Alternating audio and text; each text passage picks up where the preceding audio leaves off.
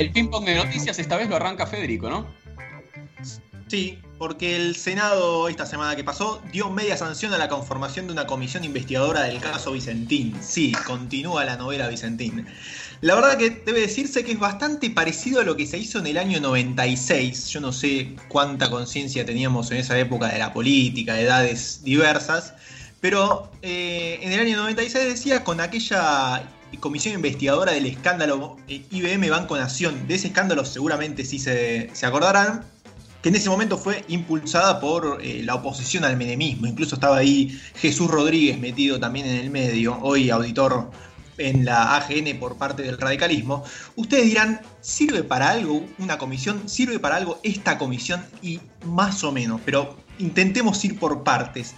La comisión que propone crear el Frente de Todos se da, con Oscar Parrilla ahí como actor estrella, se da en un marco bastante particular, porque de hecho ya hay, ustedes me dirán, y eso es cierto, ya hay una investigación a cargo de la UIF, hay otra investigación a cargo de la FIP, hay una investigación interna por parte del Banco Nación, que la, estaba, la hizo incluso un informe Claudio Lozano, además de de las auditorías internas para ver la responsabilidad de los funcionarios y también hay una investigación judicial en sede penal. Entonces, la pregunta es, ¿para qué puede servir esta comisión? Bueno, en principio, obviamente, va a servir para agitar un poco el avispero, pero fundamentalmente para contarse las costillas. ¿Esto qué quiere decir? Esto es para ver cuántos están a favor de meterse en el barro por el tema Vicentín y cuántos tienen una oposición cerrada. Por eso también un poco esta desprolijidad que tal vez se hayan enterado eh, por los grandes medios, digo, fue una sesión bastante escandalosa.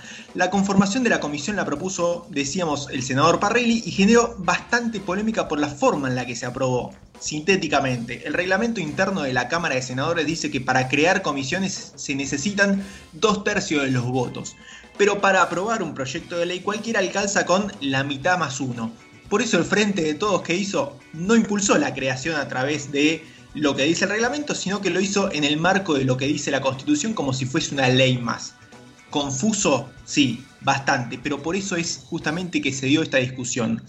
Lo cierto es que mientras Juntos por el Cambio recurre a la justicia para anular la sesión, lo cual es bastante improbable que suceda, el frente de todo lo que va a hacer es intentar ahora aprobar la conformación de la comisión investigadora en la Cámara de Diputados. Y ahí es donde se juega todo. Entonces, por esto es eh, importante entender el contexto.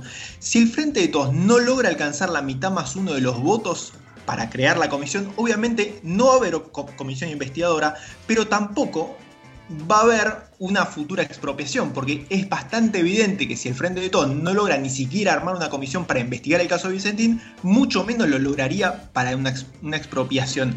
Creo que por ahí, por ese lado es que hay que entender por qué esta obsesión con la comisión en el Congreso. Ustedes dicen, che, no sirve para nada. Bueno, fundamentalmente, insisto, sirve para esto, para contarse las costillas. Ni más ni menos. Verónica. A Chile lo llevo, como saben, el país vecino es uno de los países más golpeados por, la, por el coronavirus. Es el tercero en Latinoamérica. Se contaban hasta ayer o hoy a la mañana en realidad 263 mil casos en total con 5 mil muertes y la infraestructura sanitaria al límite. Aparentemente ahora vieron que esos datos son un poco difíciles de, chequear, pero por lo que cuentan las noticias estaría no colapsada, pero sí al límite.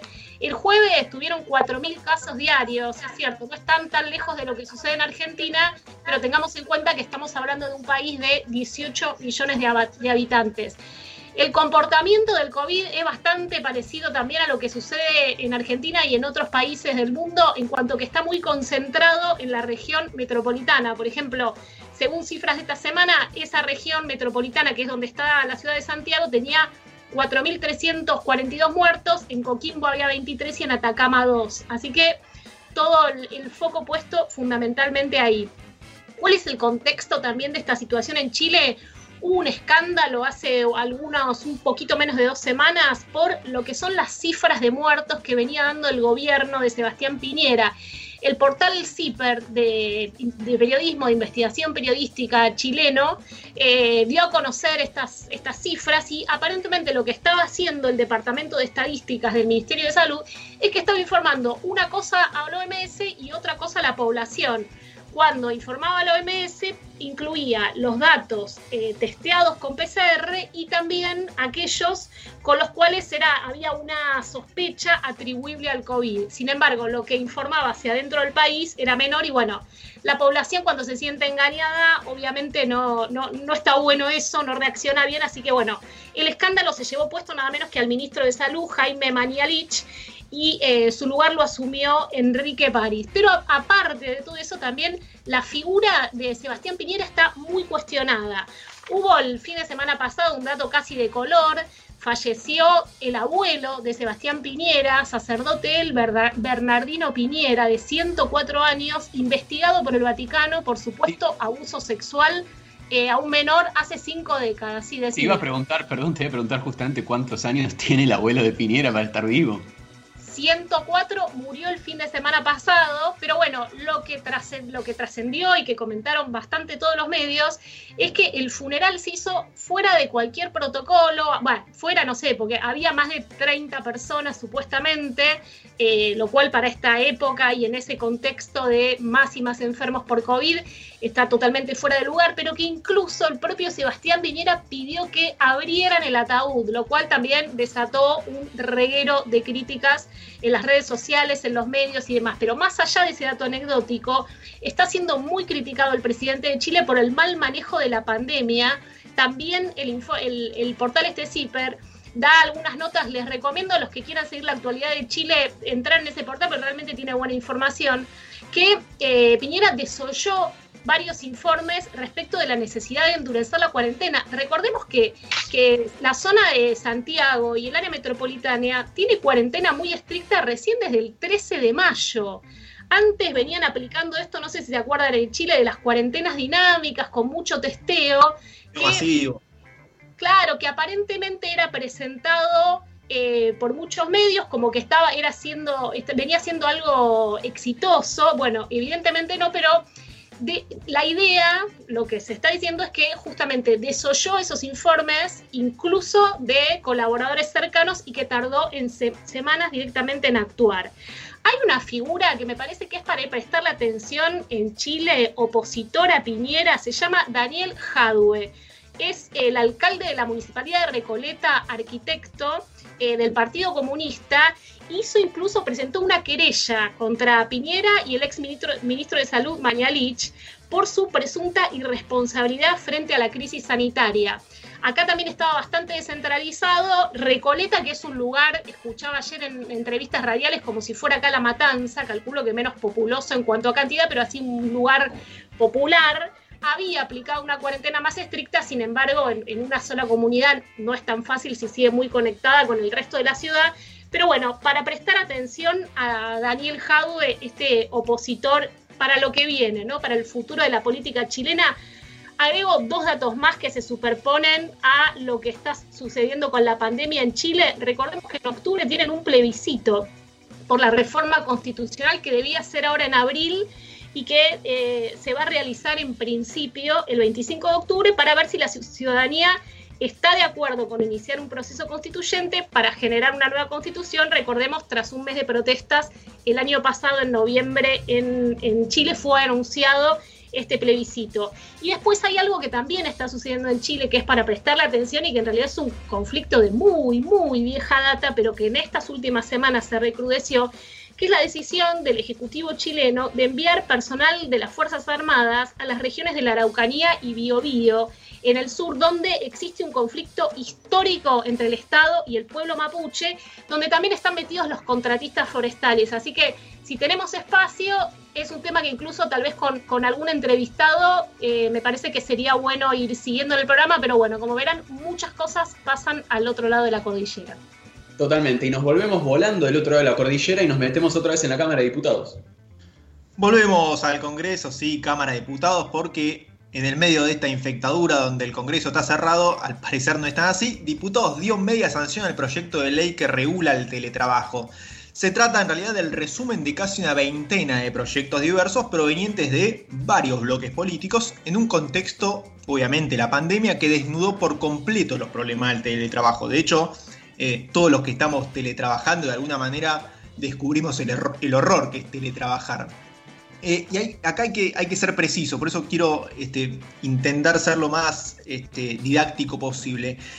El teletrabajo en muchos casos es un problema. ¿Por qué es un problema? Primero porque es el trabajador el que suele poner todos los recursos. Es decir, pone obviamente su fuerza de trabajo, pero también pone la electricidad, el inmueble, la conexión a internet, etc. Segundo, porque muchas veces el teletrabajo abre las puertas a recibir consultas a toda hora y por cualquier medio. De hecho, seguramente todos los que están trabajando en el marco de la pandemia se encuentran con mensajes de WhatsApp a cualquier hora y ese pedido de disculpa, bueno, lo respondes mañana, lo ves cuando tengas tiempo. No, la verdad que si me estás molestando ahora y estoy cenando, no da que me esté recibiendo consultas laborales. Y no. Y tercero, porque el, tercero, porque el teletrabajo a menudo difumina los límites entre la vida laboral y la vida privada. Esto también suele suceder. Cuando uno sale de la fábrica, de la oficina o de donde sea, cuando sale físicamente del establecimiento laboral, uno puede decir que terminó su jornada y ya está, uno sale a oxigenarse a la vida privada. Sin embargo, cuando uno está trabajando en el mismo lugar en el cual tiene el resto de su vida, los límites se difuminan, uno tal vez termina trabajando más horas que las que corresponderían. Por eso, precisamente por eso, es que era necesario regular el tema a través de una ley del Congreso. Porque lo peor que se podía hacer era justamente no hacer nada. Porque ahí, cuando uno no hace nada, es donde florecen los abusos. Piensen, por ejemplo, si no hubiese una ley que dijera que hay un salario mínimo que, o que hay una jornada limitada. ¿Qué dice hasta ahora este proyecto que tiene media sanción de la Cámara de Diputados y que tiene que pasar todavía por la aprobación del Senado, brevemente, dice que tiene que haber misma remuneración, es decir, independientemente de la modalidad, si hay un, trabajador o trabajadora que trabaja en, la modalidad virtual, tiene que cobrar lo mismo que la modalidad presencial y viceversa, tiene que haber un pacto por escrito respecto de la jornada, esto es para evitar básicamente futuros incumplimientos, el trabajador tiene que tener una constancia escrita de cuándo empieza y cuándo termina su jornada, esto justamente este, decíamos por si el día de mañana no le están incumpliendo, el trabajador tiene una, constancia escrita de cuál debería ser su jornada. También establece el derecho a la desconexión, es decir, el derecho a no recibir ni contestar comunicaciones por parte del empleador fuera de su jornada. La compatibilidad, esto es importante, compatibilidad con las tareas de cuidado, es decir, si el trabajador o trabajadora tiene a su cargo el cuidado de personas tiene derecho a que su jornada laboral se ajuste a esas tareas, más allá de las intenciones del empleador. ¿sí? Eso es un derecho del trabajador. Eh, después, obviamente, el equipamiento y las instalaciones corren por cuenta del empleador y además la empresa debe compensar, obviamente, los mayores gastos de conectividad, electricidad, etcétera, etcétera. Y finalmente, dos principios elementales. El teletrabajo es voluntario, así lo establece la ley. Puedo negarme yo como trabajador si quiero ir de manera presencial. Y finalmente es también reversible, puedo arrepentirme. Si dije que quiero teletrabajar y después veo que es un desastre, puedo, tengo el derecho a volver a la modalidad presencial. Pelota para Vero. Sí, bueno, una noticia triste para la política argentina, seguramente todos ya tomaron conocimiento, pero de todas maneras lo repasamos. Eh, murió ayer a la tarde en una clínica de Casilda Hermes Wiener a los 77 años. Recordemos que este médico político eh, fue entre 2007 y 2011 gobernador de Santa Fe, puesto al que accedió con un 48% de los votos y fue el primer socialista que ocupó un cargo de ese nivel en la historia de la Argentina. Ya, bueno, antes, en 1995, había sido elegido intendente, en el 99 fue reelecto. Y bueno, el foco principal, lo que recuerdan hoy todas las crónicas, es el foco en la descentralización perdón, de la atención primaria de la salud. Lo que decía, me pareció la, la descripción más atinada, es que minó los barrios directamente de centros de salud y también una obra importante de transformación urbana, sobre todo en todo lo que se refiere a la ribera del, Paraná. Bueno, fue también candidato a presidente en 2011, eh, llegó con un 16,81% de los votos. Y bueno, por eso decimos una noticia triste, más allá de las simpatías políticas, hasta la victoria siempre Hermes Wiener.